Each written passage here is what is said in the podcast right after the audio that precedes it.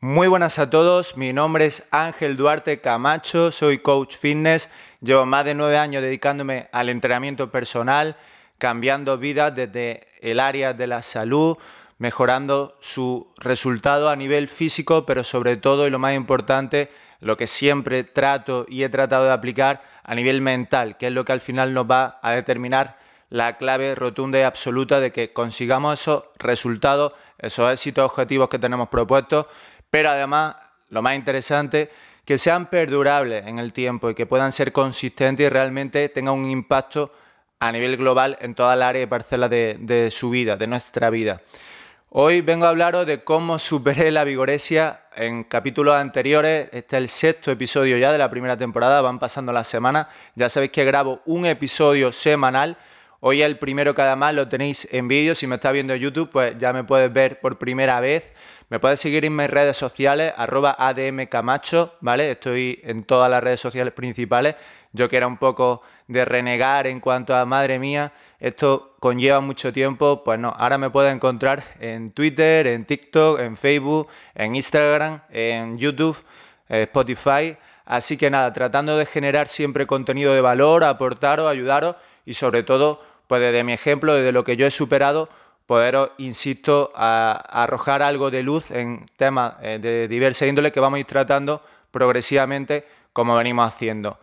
En cuanto al tema que nos atañe hoy, el cómo superar la vigoresia, la verdad es que es un tema bastante oscuro, ¿verdad? Porque cuesta escuchar y ver a gente eh, decir y relatar su experiencia con los esteroides, con los anabolizantes.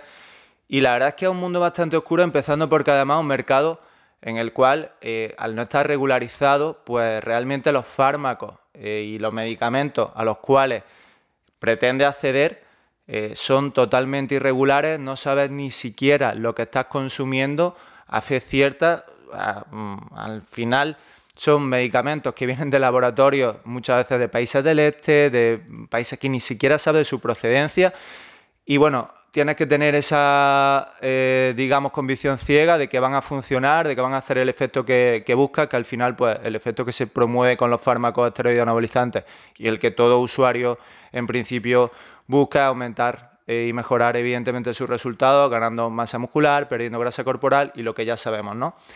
Y como ya relaté en el episodio de la química y la parte oscura del fitness, la parte B, es algo que realmente daña severamente nuestra salud. Hoy vengo y os voy a detallar un poquito de mi experiencia. Fue, y nos tenemos que remontar, por poneros en contexto, hará unos 7, 8 años aprox, más bien 8, cuando comencé eh, a utilizar estos, estos medicamentos, insisto, y lo hice en dos ocasiones. Una fue para realizar un volumen o una ganancia de masa muscular en proceso de hipertrofia, y la segunda vez que lo utilicé fue pues, precisamente para lo contrario, para eh, ganar masa muscular, no, sino para mejorar la definición muscular y hacer un proceso de secado, de pérdida de grasa corporal, manteniendo los niveles de masa muscular lo más alto posible, o como cuando eh, lo hacemos con fármacos sucede, incluso incrementando esos niveles de, de masa muscular.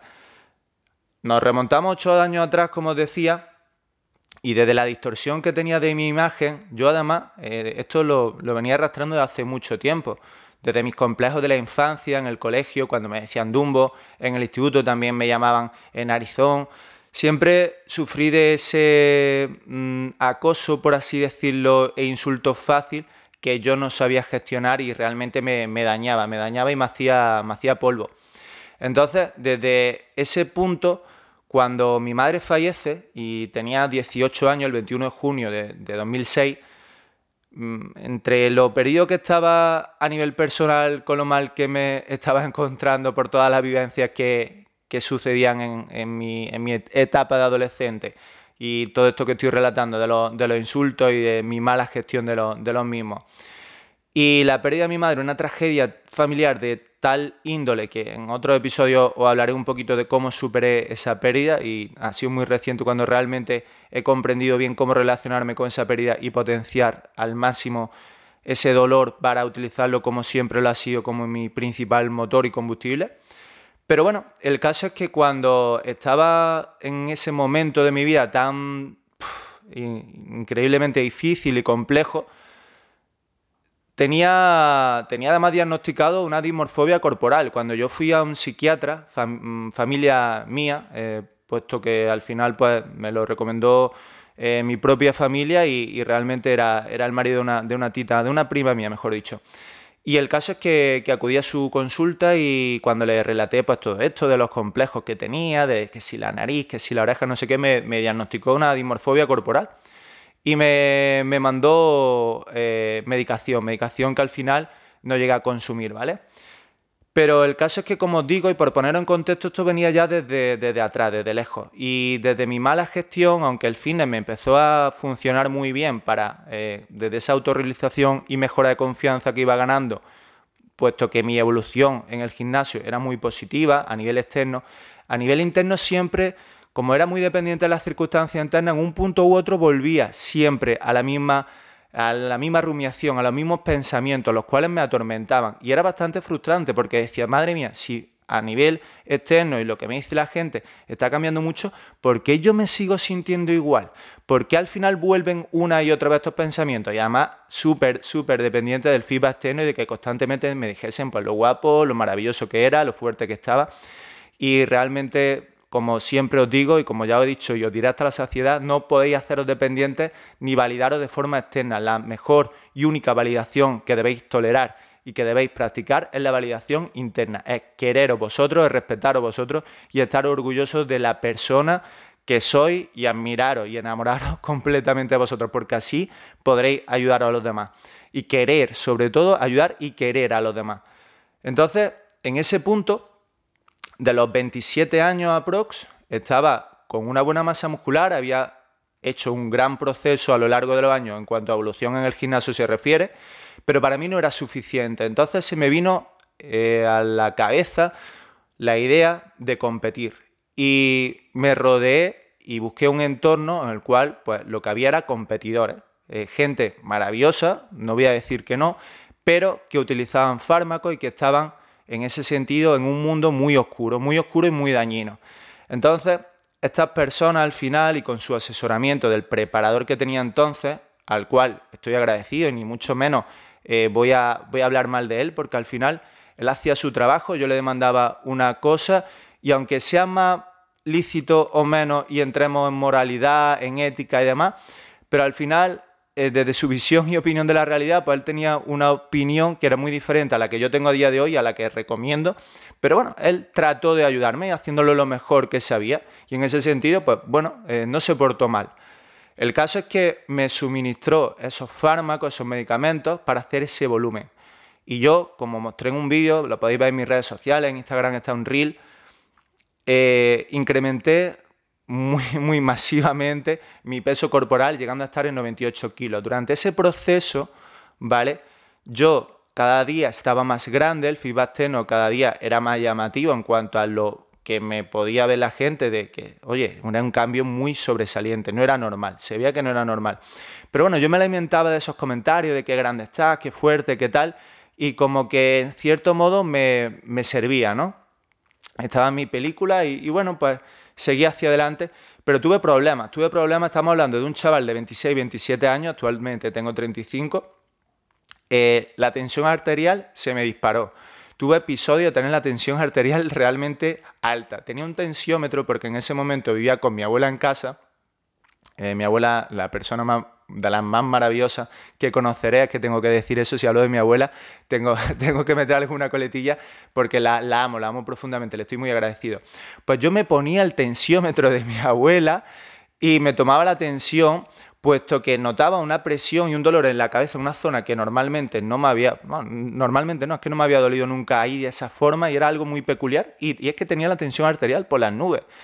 Eh, tuve un episodio también en el cual realmente pensé que tenía un trombo en la pierna y fui a urgencia, además fui con mi padre, y mi padre no sabía absolutamente nada de lo que estaba haciendo su hijo, de la, de la atrocidad que estaba, que estaba cometiendo contra, contra mi salud, contra mi organismo. Pero bueno, eh, me acompañó y, aquello quedó en un susto, pero realmente se me formó una pelota ahí con una especie de coágulo de trombo. Yo no sé lo que era eh, aquello. Cuando llegué a urgencia, la verdad es que estaba bastante preocupado. Y como eso, tuve bastantes sustos fue, fue una de cal y otra de arena. Era voy mejorando, el feedback no es muy bueno, me siento cada día más grande, la talla de las camisetas aumentaba, de una M pasaba una L y luego una XL. Eh, no os digo cómo estaba el perímetro de la cintura, pero a pesar de los fármacos, comía como un animal y para llegar de unos 80 kilos que pesaba, bueno, empecé con una definición muy, muy drástica que hice de forma natural y ya hablaré en otra ocasión de esa definición. Y de 75 o 74 kilos pasé a 98. hablo de cuestión de, tres meses o así, una, barbaridad. Y, bueno, la verdad es que de aquella lo que empecé a entender es que aquello ya lo sabía, pero lo constaté en mi, en mi piel, no era bueno. No era bueno y tenía efectos secundarios que eran tangibles durante el proceso, ya no digamos a posteriori, durante el proceso. Pues bueno, todo eh, lo hice como se me dijo, yo al final soy muy, muy, muy obstinado, cuando me pongo con algo la dedicación es máxima, mi compromiso total y lo hice de pe a pa, lo, completé. Eh, obtuve esos resultados, luego hice la regularización que se hace para la regulación para que el eje hormonal pueda funcionar de una forma normal y vuelva a sus valores la testosterona de forma natural, de forma endógena. Pero, pero aquello a mí me, hizo, me empezó a hacer mella en mi pensamiento y, vi que, no era, que no era moco de pavo, ¿no? Como se dice la expresión. Cuando empecé a los meses eh, con la definición, ¿vale? Después de ese ciclo, pues hice una interrupción, ya no recuerdo para deciros con propiedad los meses que pasaron, pero bueno, luego hice la segunda y última, gracias a Dios, gracias a mi madre, eh, la segunda eh, última consumición de, esos medicamentos, de esos fármacos, esos esteroides anabolizantes. Y en ese proceso de definición, en el cual al final los medicamentos eran una auténtica salvajada, estaba consumiendo productos que se utilizaban y se aplicaban en animales, en una dosis realmente mm, altísima, o sea, era una atrocidad. Pues bueno, cuando, cuando hice ese proceso de definición y llegué a mi objetivo, que tampoco en ese momento me encontraba un poco, no muy perdido. A nivel sentimental también estaba con una pareja que trató de ayudarme. En ese momento solo lo sabían tres personas, incluyéndome a mí. Un muy buen amigo que me ayudó con la aplicación de los fármacos. Eh, y mi entonces pareja, que cuando empecé con ese eh, ciclo de esteroides en la definición muscular, pues, pues también eh, se, se enteró porque se lo tuve que contar eh, aquello, pues cuando convives con una persona mínimamente, pues insostenible al final. El que no lo sepa, muy, muy complicado, muy complicado. Y, de hecho me, ayudó ella desde su sapiencia, desde su buen hacer, tratando de ayudarme lo mejor que fuese para mí en ese momento, lo que ella creyó oportuna y, oportuno, perdón, y, y me ayudó, ¿no? Pero, pero, de aquella ya sí dije, mira, esto, esto no es para mí, esto no es para mí porque los problemas de salud se acrecentaron, los problemas mentales, sobre todo, fueron en aumento y no poco, puesto que yo no me sentía bien. Yo no me sentía bien. Yo, primero que estaba haciendo algo que sabía que iba en contra de mis intereses, porque estaba dañando lo más importante y lo más valioso que tenemos, nuestra salud. Y luego, aparte, era un contrasentido, porque yo, por unos lados, externamente me veía así, más definido, más grande, más todo, pero si internamente no me sentía bien, si es que no me validaba, no me seguía validando, si es que al final seguía y cada vez más dependiente de ese feedback externo, de esa opinión de los demás. Entonces mm, decidí tajantemente, yo cuando tomo una decisión soy muy rotundo y decidí tajantemente que esa sería la última vez que utilizaba esos ciclos, esos eh, medicamentos y que no iba a dañar de esa forma más mi salud, sino que al, contrario, iba a promover el que la gente no utilizase ni viviese la experiencia que yo tuve que, vivir, que al final me pusieron muy en compromiso en cuanto a salud se refiere y me pusieron al límite. Recuerdo una vez que un cliente que, mío, que ya tenía entonces clientes a nivel online, una persona excepcional y muy buen profesional en la medicina, recuerdo de llamarlo y muy, muy asustado preguntarle si era normal los valores que tenía de tensión. Hablamos de una tensión de, valores de 19, 19, 11, no recuerdo exactamente, pero la verdad es que tengo unos grandes eh, borrones y, lagunas. Ya sabéis cómo funciona la mente en ese sentido. Ahora es cuando voy recopilando y, y retrotrayéndome, teniendo más flashbacks de, esa, de esa época. Pero recuerdo llamarlo muy asustado y tener que contarle a ese médico, a ese cliente, fijaros el ejemplo que estaba dando, o sea, un cliente que eres entrenador personal y lo que busca es mejorar la salud de tus clientes y le estás preguntando a tu propio cliente que si esto es normal, que si tal, que estás preocupado, la verdad es que portó increíble conmigo, pero lo que quiero decir es que iba totalmente contra mi naturaleza, contra mi forma de proceder y estaba aplicando algo que me daba unos resultados a efectos visibles y a efectos de la gente, pero que a efectos internos, a efectos de mi propia validación, de mi orgullo, de esa admiración que, como decía al principio, tenemos que profesarnos mm, sí o sí, pues lo que estaba dañándola. Así que de forma tajante y rotunda decidí que eso no podía estar más en mi vida. Y cuando uno tiene muy claras las cosas, no puedes dar marcha atrás. De lo que se trata es de no fallar a tu palabra. Lo digo una y otra vez. En el momento en que tú quieres dejar un vicio, quieres dejar una droga, algo que te está dañando tu salud, primero tienes que coger la perspectiva y decir, vamos a ver, ¿esto qué me está aportando? ¿Qué bien me hace este medicamento, esta droga, esta, este tabaco, esta, este consumo excesivo que hago de alcohol? Qué me está aportando y sobre todo cómo me siento a posteriori, porque de forma inmediata, a lo mejor la gratificación inmediata sí la percibimos como positiva y, tiene un efecto en el cual, evidentemente yo cuando utilizaba los esteroides, eh, los entrenamientos eran con unas congestiones brutales, unas sensaciones, te creías Superman, por supuesto que había aspectos positivos, te subías a las nubes literalmente en momentos puntuales, pero luego el vacío que te quedaba a medio y largo plazo era muy grande y realmente la sensación interna sobre todo era muy negativa. Entonces muchas veces se trata precisamente eso, de postergar esa gratificación inmediata, retrasarla, hacer las cosas bien, de forma natural, dando lo mejor de ti y sobre todo no fallando tu palabra. Y hay que ser ejemplo de lo que predicamos. Y desde entonces eso me valió para, a posteriori, a todos mis clientes desaconsejarles rotunda y tácitamente el uso de esteroides. Al final, lo que uno supera te da una visión mucho, mucho más exacta y precisa. Por eso no reniego de aquella época, por eso os traslado todo esto, porque estoy en disposición de hacerlo, porque lo he vivido, porque lo he constatado en mi piel y porque sé que es una absoluta basura. Así que desde esa eh, posición que me otorgaba el haberlo consumido y me otorga, a todos mis clientes siempre se lo desaconsejé y hubo gente que acudió a mí y me dijo, oye, pues yo quiero utilizar tal para maximizar mis resultados y mm, pues siempre le dije lo mismo, busca otro profesional porque conmigo no puedes eh, trabajar de esa manera. Voy totalmente en contra, en contra de, ese, uso.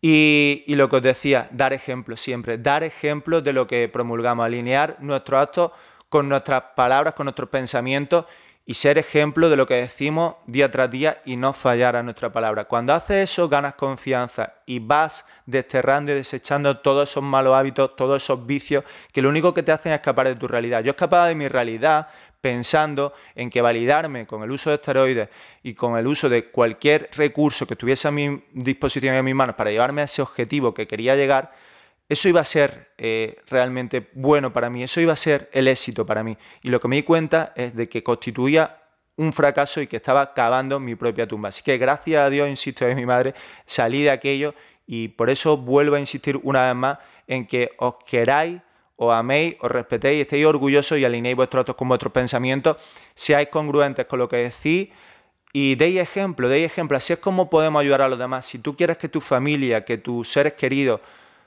crezcan, tu hijo crezcan sanos, crezcan felices, crezcan bien, tienes que dar el ejemplo y tienes que ser un referente para ellos. Y eso se consigue tomando buenas decisiones. Y cuando nos hemos equivocado, asumirlo, dar un paso al frente y de forma rotunda, como yo hice, dejar eso, abandonarlo y no mirar jamás atrás. Cuando miramos atrás es para reforzarnos en esa creencia que sí es potenciadora de que lo que estábamos haciendo era malo, de que lo que estábamos haciendo nos podía literalmente abocar a una vida muy, muy, muy, eh, pues, ¿cómo decirlo? Abocado a una vida que realmente iba a estar destinada al fracaso. Y la vida es muy corta, así que vivámosla con la intensidad que se merece. Me voy despidiendo ya, no sin antes recomendaros y desearos que tengáis una vida alejada de vicio, con buenos hábitos, porque aunque inmediatamente y de una forma a corto plazo, cortoplacista, penséis que bueno, que no pasa nada, porque tal, porque si luego te va a quedar internamente peor, si luego te vas a sentir mal contigo mismo, si no te vas a validar, de nada vale. Trabaja en ti, en tu desarrollo personal, en ser la persona que quieres ser y en la cual te sientes orgulloso y a reventarlo, a reventarlo, que esto es muy cortito. Un abrazo a todos y nos vemos en los siguientes episodios.